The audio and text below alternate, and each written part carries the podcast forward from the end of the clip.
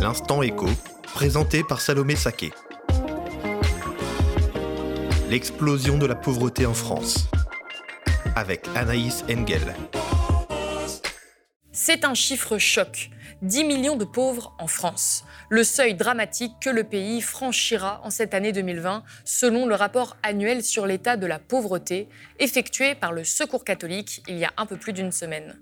Rien que pour 2019, avant la crise donc, plus de la moitié des ménages interrogés par l'association vit avec moins de 9 euros par jour et par personne pour se nourrir, s'habiller, se meubler ou se distraire une fois les dépenses fixes payées. Et pourtant, ça peut paraître étonnant, mais le gouvernement s'est félicité de ces chiffres. Oui, en s'appuyant sur un autre rapport, celui de l'INSEE, sorti quelques jours plus tard. Par exemple, le ministre de la Santé, Olivier Véran, dans son dernier tweet, salue un recul des inégalités. Il dit, je cite, En 2019, la pauvreté et les inégalités ont reculé. 210 000 personnes sont sorties de la pauvreté. Grâce à la baisse du chômage et à la revalorisation de la prime d'activité, le revenu des plus modestes a nettement augmenté. Alors comment est-ce possible? Les inégalités reculent-elles en France? Nous allons en discuter avec Anaïs Engel. Anaïs, bonjour. Bonjour. Vous êtes euh, chercheuse, maître de conférences en économie à l'université de Rennes 2 et vous êtes chercheuse associée en économie et sociologie à l'École normale supérieure de Paris-Saclay. Vous faites partie du collectif des économistes atterrés. Alors, qu'est-ce que vous répondez à cela? Est-ce qu'on doit se féliciter euh, d'un recul de la pauvreté en France? Alors, cette question, elle est difficile parce que la pauvreté, c'est un phénomène qui est très difficile euh, à appréhender. En fait, c'est un phénomène qui est euh, multidimensionnel. Et donc, si on, commence par euh, le rapport de l'INSEE que vous citiez, donc qui est très récent, puisqu'il a été publié il y a trois jours, en fait, l'INSEE, donc, du coup, nous dit qu'il y a en 2019 un recul relatif et très modeste, hein, quand même, c'est ce que euh, nous disent euh, les statisticiens, euh, de la pauvreté. Alors d'abord, on peut commencer par voir comment est-ce qu'on définit la pauvreté, puisque comme je l'ai dit, c'est un phénomène multidimensionnel. On pourrait se dire hein, de manière comme ça assez intuitive qu'on euh, est pauvre quand on euh, a euh, moins, par exemple, de 1000 ou 1500 euros par mois. mais cette approche, en fait, elle, ne convient pas, puisqu'il faut tenir compte aussi du niveau général des salaires dans l'économie, puisque ce n'est pas pareil de gagner 1000 euros par mois dans une économie où, en moyenne, on gagne, par exemple, 3000 euros, et de gagner 1000 euros par mois dans une économie où on en gagne 500 en moyenne. Donc il faut forcément faire une, une, approche de la pauvreté plutôt relative. C'est ce que fait l'INSEE, et l'INSEE, comme tous les instituts statistiques européens calculent donc une mesure relative euh, de la pauvreté. Aujourd'hui, donc, euh, donc d'après les chiffres de l'INSEE qui ont été publiés a trois jours, pour l'année 2019, ça représente à peu près 14,5% de la population euh, française qui est considérée comme pauvre. Ça fait 9,1 millions de personnes quand même, donc c'est énorme, c'est assez colossal. Alors pourquoi Olivier Véran se félicite-t-il finalement de ces chiffres et dit qu'il y a un recul de la pauvreté en France? Ben oui, alors du coup, donc Olivier Véran, il va s'appuyer effectivement sur le résultat de ce rapport sur 2019, encore une fois, euh, qui nous dit qu'il y a 210 000 personnes qui ont quitté euh, la pauvreté en 2019 par rapport à 2018. Donc effectivement, il y a une très légère baisse de la pauvreté, euh, mais encore une fois, donc 210 000 personnes par rapport aux 9,1 millions qui sont toujours considérés comme pauvres. Hein. donc il y a une légère baisse de la pauvreté et donc l'INSEE nous, nous, nous, indique un peu pourquoi est-ce qu'on peut parler de cette baisse.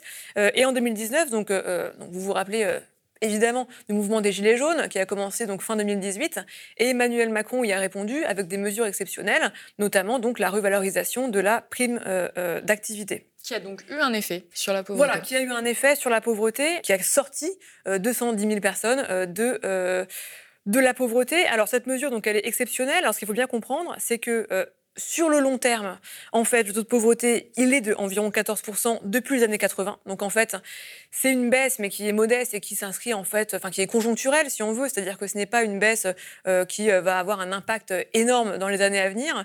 Euh, et il n'y a pas, en fait, de politique globale de lutte contre la pauvreté aujourd'hui en France. Donc c'est une mesure vraiment très ciblée qui a eu un, effet, bien sûr, mais qui n'est pas, disons, dans un, dans, dans un cadre plus global de lutte contre la pauvreté en France. Et alors pourtant, euh, bah, les chiffres du, Secours catholique sont accablants. On parle de 10 millions de, personnes sous le seuil de la pauvreté en, France à la fin de l'année 2020. Comment, pourquoi une telle différence finalement entre ce chiffre de l'INSEE et euh, les chiffres du Secours catholique qui se veulent plus alarmistes?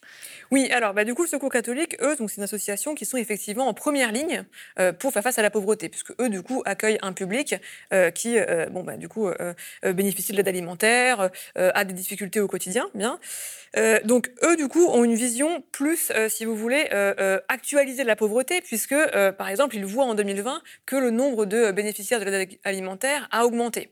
Ce que l'INSEE ne voit pas, puisque l'INSEE, forcément, calcule la pauvreté avec un an de retard, toujours, puisqu'on a besoin de l'ensemble des chiffres sur les revenus pour pouvoir calculer notamment le nombre de pauvres en France. Le rapport de, Secours catholique, il, va nous apprendre des choses sur, sur les conditions de vie. Il va nous apprendre, par exemple, que la pauvreté en France, elle est associée à plus d'angoisse, à plus d'anxiété, elle est associée aussi à des ruptures relationnelles, à de la honte, à de l'isolement, donc à des problèmes de santé également. Donc en gros, que c'est vraiment quelque chose qui est multidimensionnel et qui va toucher toute une fraction de la population. Euh, d'ailleurs, beaucoup plus, euh, par exemple, les populations euh, étrangères et également les populations de, mères célibataires. Aussi, donc, beaucoup d'enfants sont concernés par la pauvreté aujourd'hui en France. Et plusieurs autres associations, comme par exemple la Fondation Abbé Pierre, dénoncent également une, explosion de la pauvreté et notamment de, la demande d'aide de certains citoyens, de la demande notamment d'aide alimentaire, ce qui contraste encore une fois avec le, le constat d'Olivier Véran. Est-ce que c'est directement lié à la pandémie ou pas? Le Secours catholique la Fondation Abbé Pierre et toutes les associations caritatives en général, elles, elles sont vraiment en première ligne face à cette augmentation-là. Et donc, les retours du terrain nous indiquent que, vraisemblablement, euh, on a effectivement une hausse importante de la pauvreté en 2020. Alors, est-ce que c'est lié à la crise euh, euh, du, coronavirus? Bah, La réponse, à mon avis, me semble assez évidente. Oui, c'est sûr que la crise du coronavirus, elle a conduit à une augmentation de la pauvreté en 2020, ne serait-ce que parce que bon, bah, on a une augmentation du chômage cette année-là. On a également des gens qui donc sont en situation, extrêmement précaire, qui notamment les étudiants, les travailleurs pauvres, les gens qui ont perdu leur emploi. bon, toute une catégorie de personnes qui sont euh, à la lisière en fait du basculement vers la pauvreté. Oui. Et alors ce basculement, on pouvait quand même euh, assez facilement l'anticiper, euh, évidemment, étant donné le, contexte. Que fait le gouvernement actuellement pour, pour aider ces personnes qui se retrouvent dans une, dans une grande précarité? Parce qu'on on voit que Bruno Le Maire Emmanuel Macron ou encore Olivier Véran, ils, assurent publiquement avoir pris les dispositions nécessaires, notamment grâce aux mesures de soutien mises en place pendant la, pandémie. Sur le site du gouvernement, on retrouve une page entière qui est dédiée à ce sujet. Je cite La stratégie nationale de prévention et d'action contre la pauvreté a pour ambition d'agir contre les inégalités de destin et de permettre une égalité des chances réelles. Pour ce faire, 8,5 milliards d'euros sont consacrés à cette stratégie ambitieuse dont les maîtres mots sont prévention et accompagnement.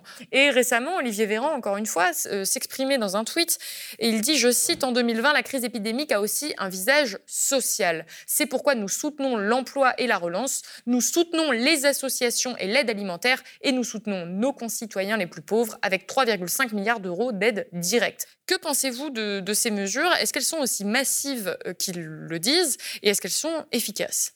Je voudrais d'abord revenir sur le début de votre question, c'est-à-dire euh, euh, est-ce qu'on les a anticipés? Bon, euh, est-ce qu'on a anticipé la hausse de la pauvreté avec la crise du coronavirus? Alors en France, c'est un peu particulier parce qu'on a un système social qui est assez fort, donc on en parle assez souvent, même si en ce moment on pourrait, on pourrait discuter de ce qu'il va devenir à l'avenir.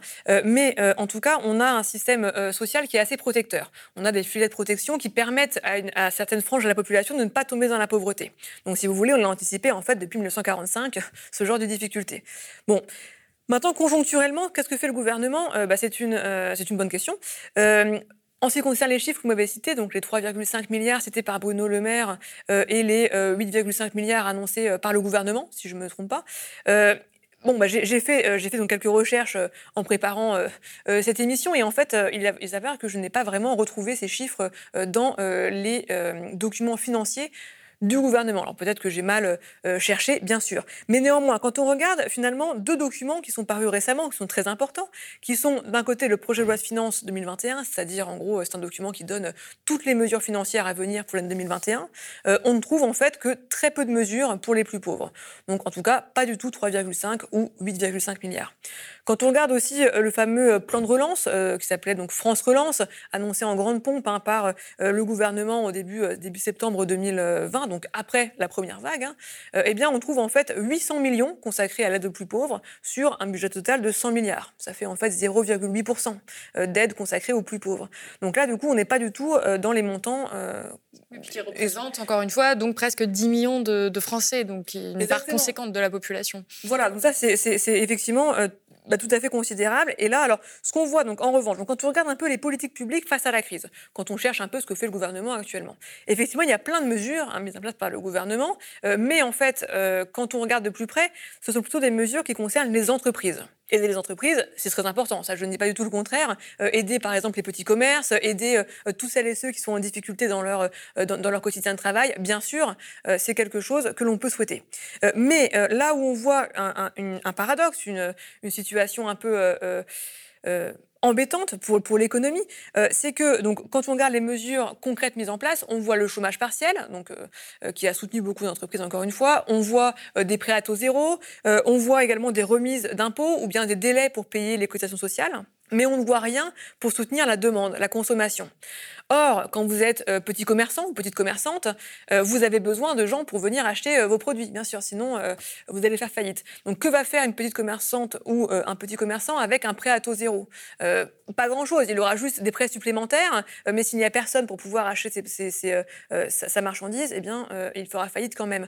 Donc, en fait, on a une, aide qui est vraiment centrée sur les entreprises et qui n'est pas du tout centrée sur la demande, alors que les deux vont vraiment de pair. Il faut à la fois soutenir l'offre et en particulier l'offre euh, des petites et moyennes entreprises et la demande d'un autre côté, sinon euh, le système risque de s'effondrer, surtout s'il euh, il y a de plus en plus de gens touchés par la pauvreté. Donc vous, en tant qu'économiste, vous considérez que ce plan de relance, il est incomplet? Ah, bien sûr, il est très incomplet et puis surtout, en fait, il est, euh, il est très mal conçu puisqu'en fait, on a euh, des aides, par exemple, sans aucune contrepartie versées à toutes ces entreprises.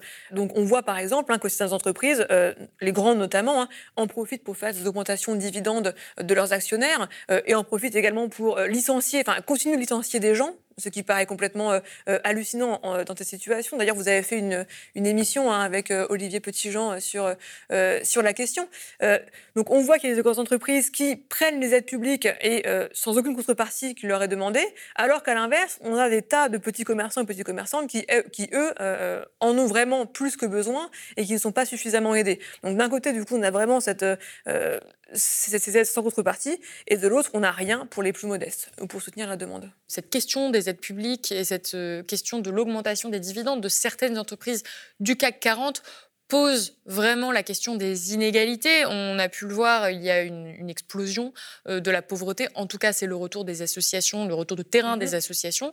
Qu'en est-il des, plus aisés? Est-ce qu'il y a un recul général du, niveau de vie en France à cause de la pandémie? Ou est-ce que ce recul du niveau de vie ne concerne finalement que les personnes les plus fragiles?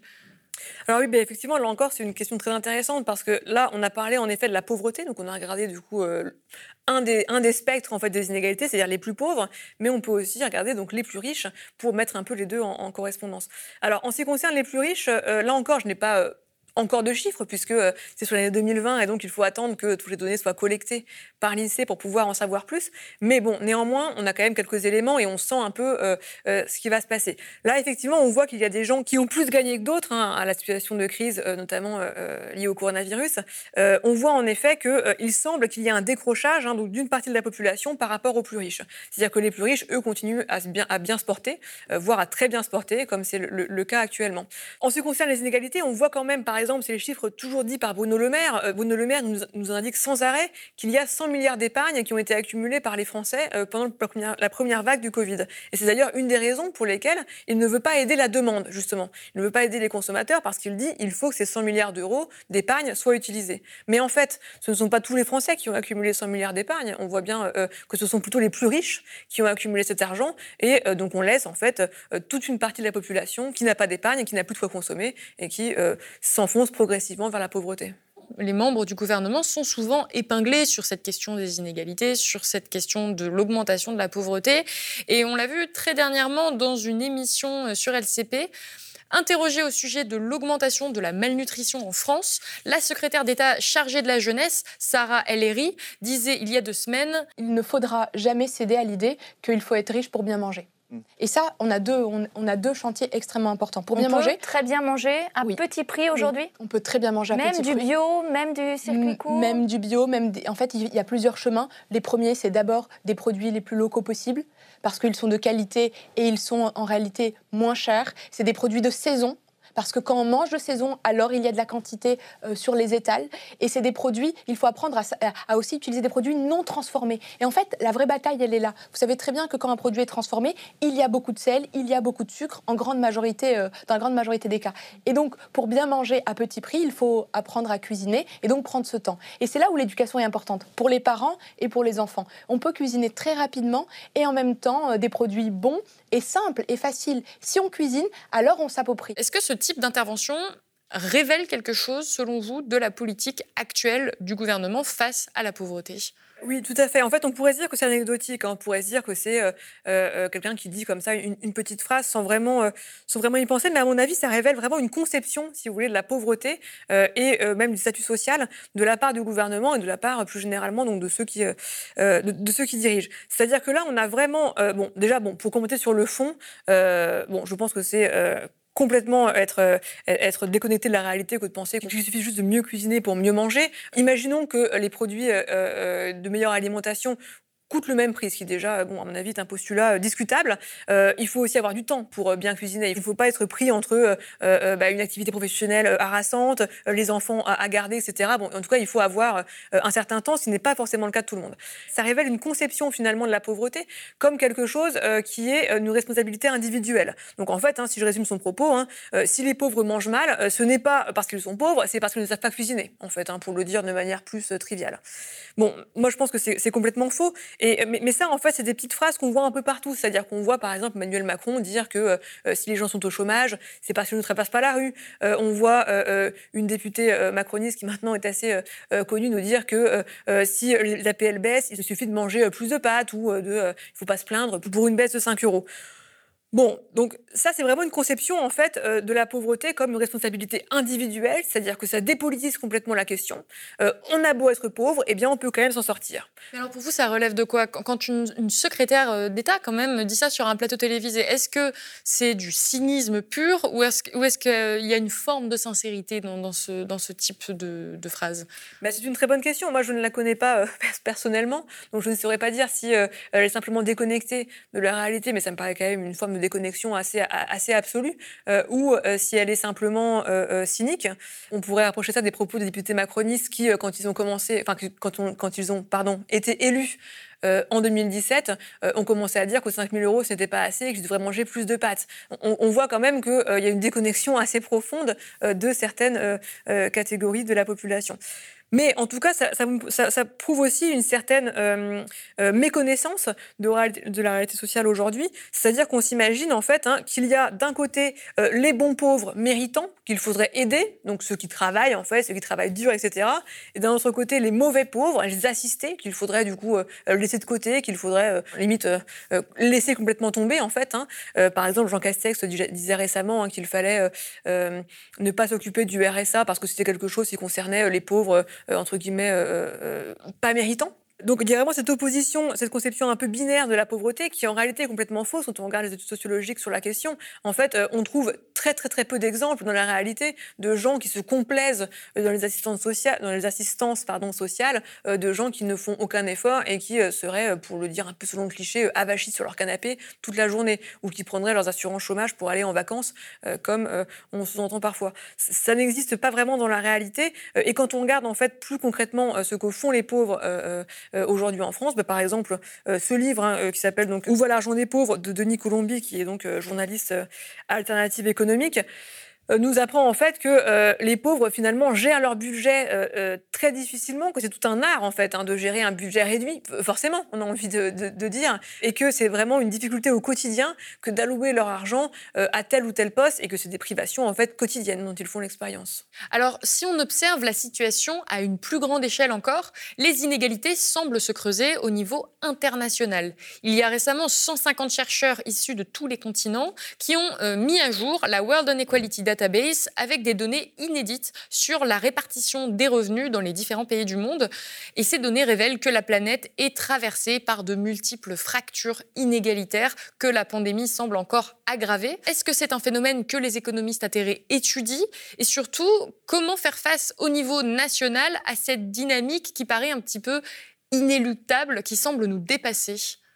Bah oui, c'est une très bonne question. Ça a beaucoup été étudié par les économistes euh, français comme Thomas Piketty, euh, euh, Gabriel Zuckman ou, Lucas Chancel. Et en fait, donc, on, voit effectivement hein, que les inégalités au niveau mondial augmentent, sont plutôt euh, dans une dynamique euh, de hausse en ce moment. Euh, par exemple, quand on regarde aussi le rapport d'Oxfam publié récemment, donc en, 2020, hein, sur les inégalités mondiales, on a un chiffre qui est à mon avis très révélateur et assez, assez hallucinant, si on peut dire. C'est que donc les 1% les plus riches au niveau mondial possèdent plus de deux fois plus que les 90% les plus pauvres. Donc que 6,7 milliards d'individus sur Terre. Donc c'est vraiment en fait une concentration des richesses qui est assez extrême hein, et qui se poursuit. alors ce qu'il faut faire dans, un premier temps, c'est vraiment sortir de l'idée euh, selon laquelle on est riche parce qu'on le mérite. En réalité, c'est vraiment ce que montre euh, euh, Oxfam. Hein. la plupart des, milliardaires aujourd'hui dans le monde, en France aussi, hein, bien sûr, sont milliardaires par héritage ou par népotisme politique. Donc, c'est des situations un peu, un, peu différentes peut-être du cas français, mais en, tout cas, donc, on a une majorité de gens qui sont riches par héritage. Ce n'est pas par le travail qu'on devient riche, c'est parce qu'on a hérité ou c'est parce que on a beaucoup de, revenus du capital. Ce n'est pas par les revenus du travail qu'on s'enrichit. En fait, euh, c'est vraiment un choix de société, c'est-à-dire que soit on continue aujourd'hui à avoir un capitalisme prédateur euh, qui euh, casse les services publics, qui augmente les inégalités, qui nous laisse seuls face à la situation actuelle, soit on consolide l'État-providence, on décide en tant que nation d'avoir un système de sécurité sociale pardon, fort euh, et euh, du coup on essaye d'avoir des garanties pour les gens justement qui tombent dans la pauvreté. C'est possible d'être l'exception française par exemple euh, bah au niveau international? C'est souvent la question qu'on pose, c'est-à-dire que généralement on dit mais c'est pas possible, si on fait ça, par exemple si on augmente les impôts, les riches vont partir. Alors je tiens à rappeler d'abord que euh, euh, la sécurité sociale en France, elle a été fondée en 1945 dans une situation vraiment catastrophique. On n'était pas du tout dans une situation comparable à celle d'aujourd'hui. Hein. C'est-à-dire que la France était euh, en ruine concrètement et on a rebâti un pays à partir de rien. Ensuite, en ce qui concerne la sécurité sociale, c'est quelque chose qui est financé par les cotisations. Ça veut dire que tout le monde euh, cotise et tout le monde peut en bénéficier. Euh, certes, les riches vont plus cotiser, mais pas les très riches, puisque les très riches, de toute façon, eux, ne gagnent que des revenus du capital et pas des revenus du travail. Donc, de toute façon, à l'heure actuelle, la sécurité sociale n'est pas financée par les très riches, elle est financée par les travailleurs et les travailleuses. Donc, en fait, on a quasiment envie de dire que euh, ce ne serait pas grave pour la sécurité sociale que les riches très riches, j'entends, euh, la France. Ce qu'il ne faut pas, c'est que les travailleurs et les travailleuses fuient la France, mais ça, euh, ce n'est pas prêt d'arriver puisqu'il y a encore du travail en France. Et alors, si on revient encore une fois au, niveau national de ce qu'est en train de faire le gouvernement pour venir euh, en soutien aux plus précaires, il y a souvent toujours cette idée de relancer les entreprises pour préserver l'emploi. Qu'en est-il selon vous? Est-ce que les mesures nécessaires sont mises en place? Mais alors là encore, du coup, c'est très étonnant ce qui se passe aujourd'hui en France, puisque euh, on a donc la remise sur le tapis de euh, la réforme de l'assurance chômage qui a été euh, votée en juillet 2019. Donc la réforme de l'assurance chômage, pour juste rappeler de quoi il s'agit, c'est en fait donc une mesure, enfin une réforme extrêmement brutale, mais extrêmement violente, on peut dire, hein, euh, de l'assurance chômage, euh, qui euh, a deux volets principaux. Donc, d'un côté, les allocations chômage vont baisser pour plus de la moitié des chômeurs et chômeuses aujourd'hui en France.